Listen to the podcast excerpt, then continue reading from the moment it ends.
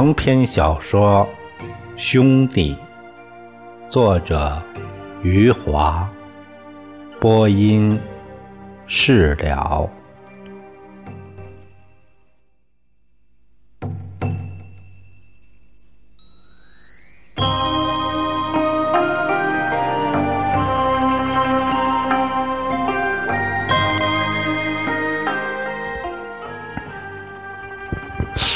躺在阳光里眯缝着眼睛，看着遥远的地平线走去。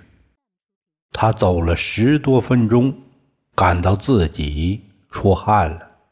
他担心阳光将这些饱满的白玉兰晒蔫了。他走进路旁的田地。蹲下来，摘了几片南瓜叶子，盖在白玉兰上面。他仍然不放心，又到附近的池塘里弄些水洒在上面，然后他放心的向前走去了。他不时低头看一眼竹篮里的白玉兰，它们躲藏在宽大的。南瓜叶下面，有几次，他轻轻揭开南瓜叶，看了看下面的白玉兰。他微笑的神态，仿佛是看一眼襁褓中的婴儿。宋刚觉得自己很久没有这样高兴了。他走在宽广的田野里，纤细的小路上。经过一个池塘，就要给竹篮里的白玉兰洒上一次水。宋刚走回刘镇时，已经过了中午。他顾不上吃午饭，就站在大街上，开始出售他的白玉兰了。他小心翼翼地将南瓜叶子插在竹篮的四周，于是这些白玉兰。躺在绿色包围里了。宋刚挎着竹篮站在一棵梧桐树下，微笑的看着每一个走过的人。有人注意到他竹篮里的白玉兰，看上一眼就走过去了。曾经有两个姑娘将他的白玉兰看了又看，嘴里赞叹的说。这些白玉兰躺在绿叶中间，真是又美丽又可爱。这时候机会出现了，宋刚仍然只是微笑的看着那两个姑娘。他们走开后，宋刚后悔了，觉得自己刚才应该叫卖几声。那两个姑娘可能不知道。他是在卖白玉兰，然后有一个卖白玉兰的农村小女孩走过来了。她左手挎着竹篮，右手拿着一串白玉兰，一边走着一边喊叫：“卖白玉兰啦！”宋刚左手挎着竹篮，跟在小女孩后面。他的右手也拿了一串白玉兰，前面的小女孩喊叫一声“卖白玉兰”，后面的宋刚就会腼腆的跟着说一声“我也是”。农村的小女孩见到年轻的姑娘走过来，立刻迎上去喊叫：“姐姐，买一串白玉兰吧。”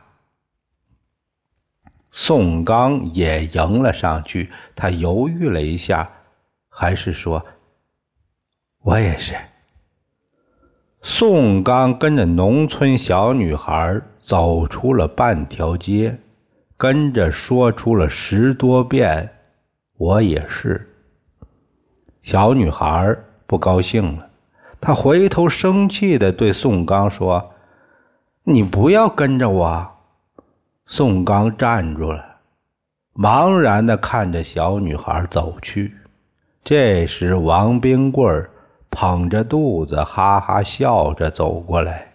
王冰棍在大街上游手好闲，他一天了。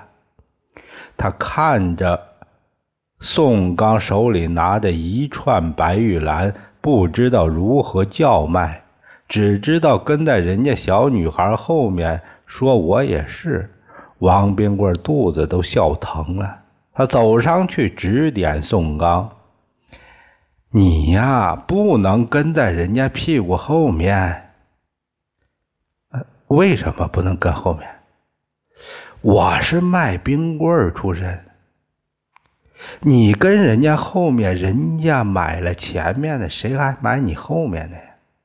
这好比是钓鱼，不能两个人站在一起钓，要分开。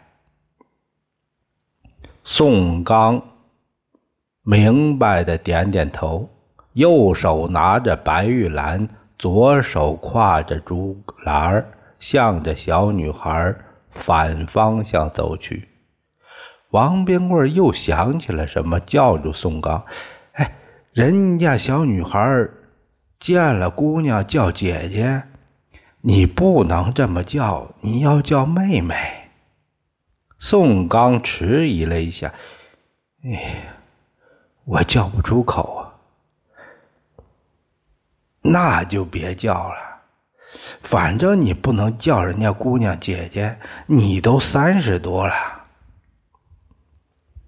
宋刚虚心的点点头，正要转身走去，王冰棍儿又叫住他。他从口袋里摸出一块钱，递给宋刚：“我买两串。”宋刚接过王冰棍儿手里的钱。递过去两串白玉兰，嘴里连声说：“谢谢，谢谢。”你记住了。王冰棍双手接过白玉兰，放在鼻子上闻了闻。我王冰棍是第一个买你白玉兰的。以后你要是做鲜花生意，我王冰棍要来入股。王冰棍说着，露出了一副投资银行家的神态，得意地告诉宋刚：“我成功的入股了破烂生意，再入股一次鲜花生意也是可以的。”王冰棍将两串白玉兰举在鼻子上，一边闻着。一边走去，他使劲的吸气，那贪婪的样子不像是闻花，像是在吃着两根奶油冰棍。宋刚学会了叫卖白玉兰，虽然声音腼腆，还是一声声叫出来了。接下去他无师自通了，他知道。应该站在服装店的门口，这里的姑娘比别处多。他没有走进去打扰那些正在挑选衣服的姑娘，耐心的等待着他们从里面走出来，然后递上去白玉兰，谦恭文雅的说：“请您买一串白玉兰。”宋刚英俊的脸上有着感人的微笑，我们刘镇的姑娘喜欢这样的微笑。她们一个个买下了宋刚手里洁白的白玉兰。有几个姑娘认识宋刚，知道他的腰受伤了，关心的问起了他的身体。宋刚微笑着说：“腰伤痊愈了。”只是不能干重活，他不好意思地说：“所以，我卖花了。”宋刚挎着竹篮走遍了我们刘镇的服装店，他在每一个服装店门口都要站很长时间。每卖出一串白玉兰，他的脸上。都会出现感激的微笑。他一天没吃东西了，也不觉得饿。一家服装店关门打烊，他就去另一家。他忘记了时间，不知道已经很晚了。他的身影徜徉在月光和灯光里，竹篮里的白玉兰一串串卖了出去，只剩下最后一串时，最后的一家服装店也要关门了。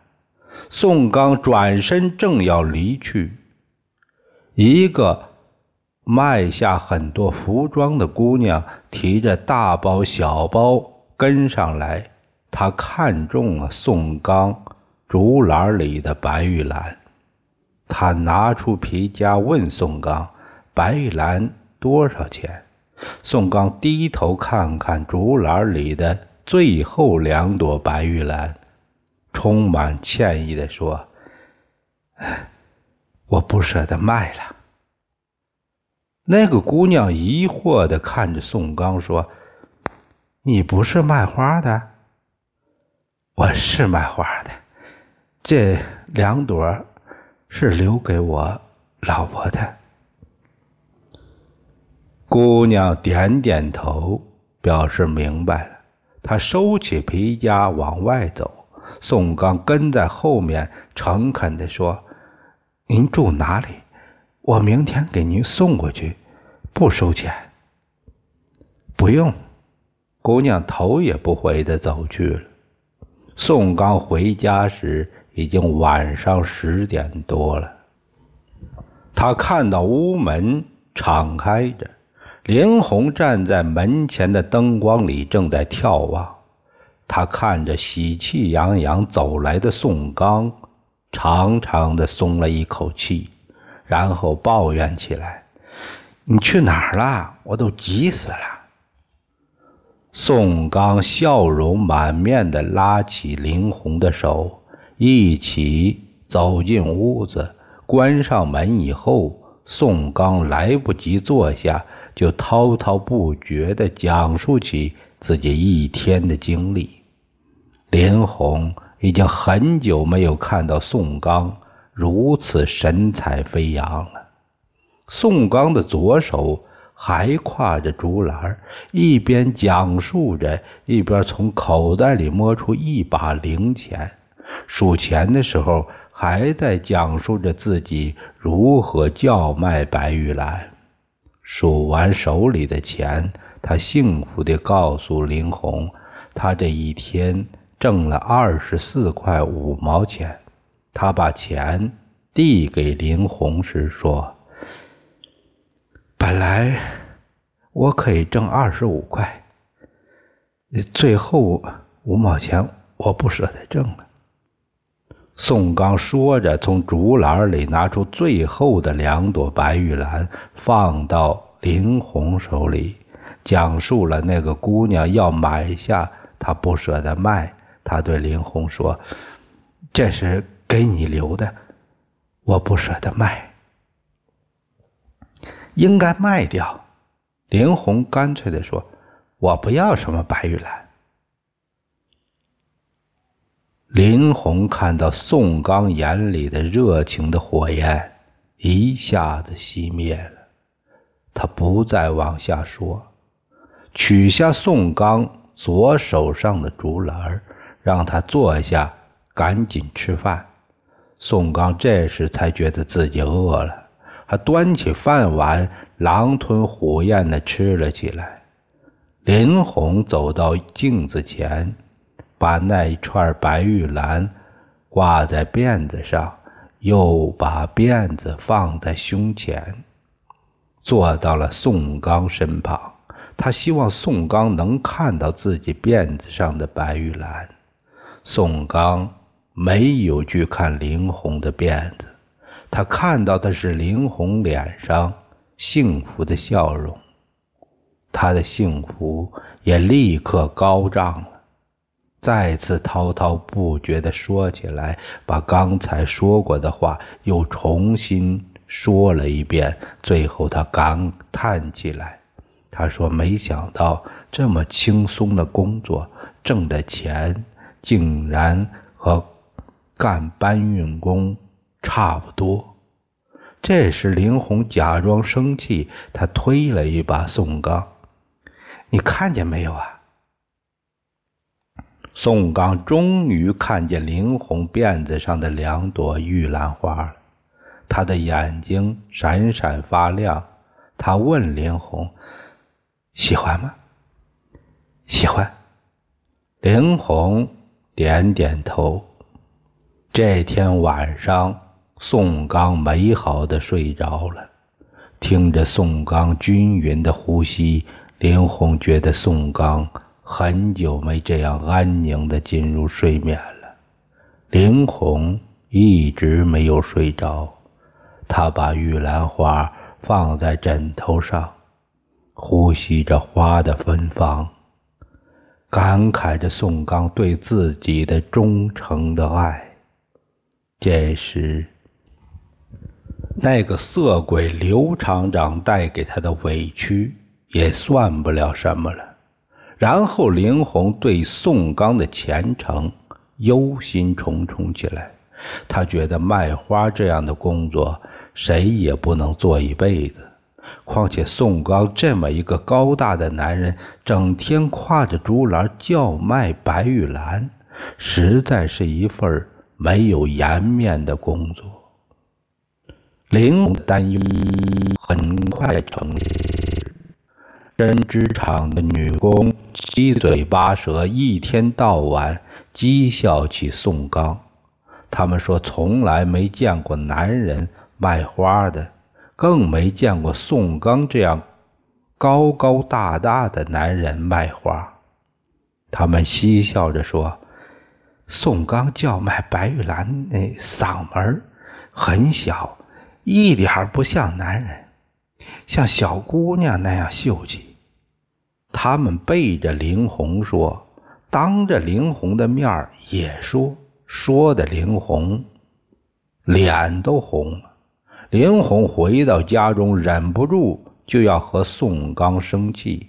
他让宋刚别再卖花了，别再丢人现眼了。倔强的宋刚不同意，可是他叫卖白玉兰的利润越来越少。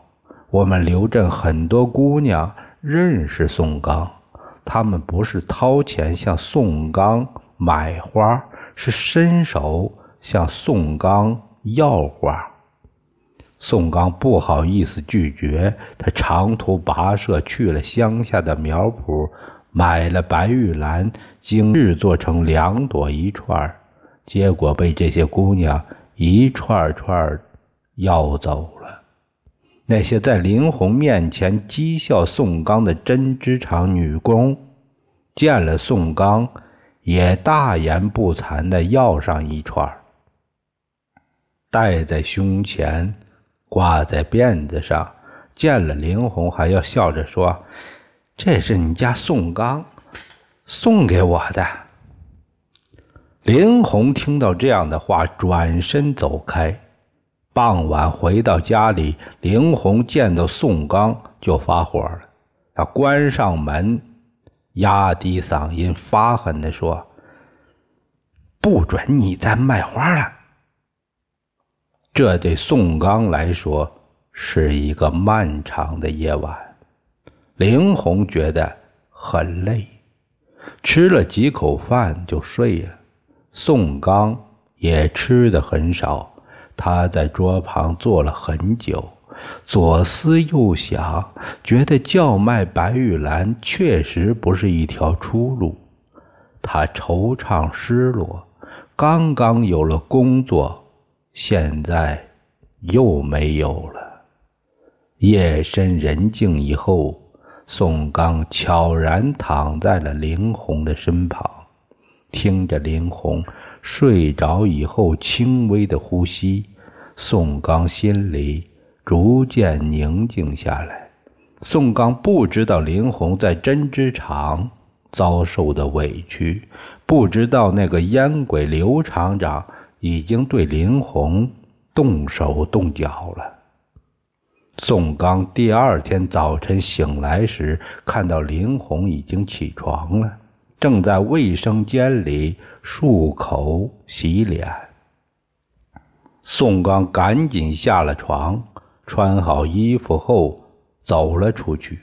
他走到卫生间门口，林红看了他一眼，满嘴的牙膏泡沫，没有说话。宋刚说。我不再卖花了。宋刚说完，犹豫了一下，走到门口。这时，林红从卫生间出来，叫住他，问他上哪去。他站住脚，回头说：“我去找工作。”林红手里拿着毛巾说：“吃早饭再去。”不想吃。宋刚摇摇头。打开了屋门，别走。林红说着，摸出钱塞到宋刚的口袋里，让宋刚自己上街去买吃的。林红抬头看到宋刚脸上的微笑时，一阵难受，不由低下了头。宋刚笑着拍拍林红的背，转身打开屋门。走了出去，林红跟到门口，看着宋刚走去，仿佛宋刚要出远门了。林红轻声嘱咐：“小心点儿。”宋刚回过身来，点点头，接着走去。林红再次叫住宋刚，他突然恳切地说。你去找找李光头吧。宋刚怔了一下，随即坚定的摇摇头：“不找他。”林红叹了一口气，看着自己倔强的丈夫在日出的光芒里走上了大街，宋刚开始了寻找新工作的漫漫征途。接下来，早出几的面容苏对，傍晚时分，拖着疲惫的身体回到家中，在桌前沉默的坐下来，领悟也知道他又一次无功而返了。宋刚满脸的羞愧，无声的吃过晚饭，无声的躺到床上。第二天的日出把他照醒时，他又满怀信心的走出家门。这一年里，宋刚找到过一些临时的工作，比如看守大门、看守仓库的人有事儿要离开一天。他就去代替一天，挣一天的钱。商场里售货的、卖电影票的、卖汽车票的、卖轮船票的，有事儿要离开一天，他也赶紧跑去代理一天。宋刚成了我们刘镇的首席代理。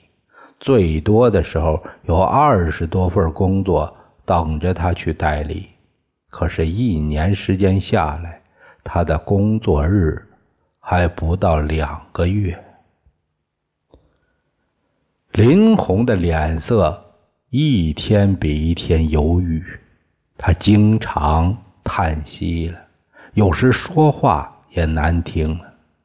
虽然他的叹息。他说出难听的话，不是因为宋刚，是因为那个让他想起来就恶心的烟鬼刘厂长。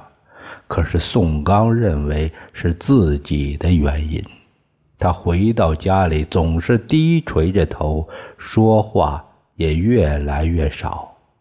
宋刚虽然挣的钱很少，可是他把挣到的全部上交给林红。自己一分钱都不留。最让他难过的是，就是交钱给林红的时候，他拿出少的可怜的钱递过去。这已经是他全部的努力了。那时的林红总是摇摇头，哀伤的扭过脸去，轻声说：“你自己留着吧。”宋刚听了这话，心如刀绞。宋刚扭伤了腰，两年以后，终于在刘镇的水泥厂找到一份长期工作，一年十二个月都可以去上班了。如果他愿意，周六和周日还可以加班。宋刚愁眉不展的脸上重新有了笑容。当初在永久牌自行车上的自信也回到了脸上。找到工作的宋刚没有回家，他激动地来到针织厂的大门口，等待着林红下班从里边走出来。当针织厂女工们骑着他们样式新颖的自行车和电动车，还有轻骑蜂拥。林红推着他的老式永久牌落在后边。林红出来时，宋刚脸色通红的迎上去，低声告诉林红：“我有工作了。”林红看着宋刚兴奋的神态，心里一酸。他让宋刚骑车，自己像过去那样坐在后座上。他双手搂着宋刚，脸贴在他的后背上。这天晚上，林红突然发现宋刚一下子老了很多，额头和眼角爬满了皱纹，以前浓密的头发现在稀少了。她心疼自己的丈夫，躺在床上时，给宋刚的腰部做了很长时间的按摩。这天晚上，两个人像新婚之夜那样紧紧抱在一起，过去的幸福回来了。那些日子，宋刚加倍努力的工作，他怕自己。会再次失业。宋刚在水泥厂的工作，没人愿意干，就是往袋子里装水泥。虽然他戴着口罩，他每天还是要吸入大量的水泥尘埃。两年以后，他的肺彻底坏了。林红心疼的哭了很多次。宋刚。再次失业，他没去医院打针吃药，他怕花钱。宋刚重新做起来他的首席代理。肺坏了以后，他十分自觉的不再睡到床上去了，他怕自己的肺病会传染给林红，他要求睡在沙发上。林红不答应。说宋刚不愿意和他一起睡床上的话，他就睡到沙发上。宋刚没办法，只好睡在林红的脚旁。偶尔有一份工作需要宋刚去代理一天，宋刚也会戴上口罩出门。他不愿意把肺病传染给其他人。哪怕是烈日炎炎的夏天，他也戴着口罩出门。宋刚是我们刘镇唯一四季出门都要戴口罩的人。只要看到一个戴口罩的人慢慢走过来，我们刘镇屁大点的孩儿都知道他是谁了。他们说。首席代理来了。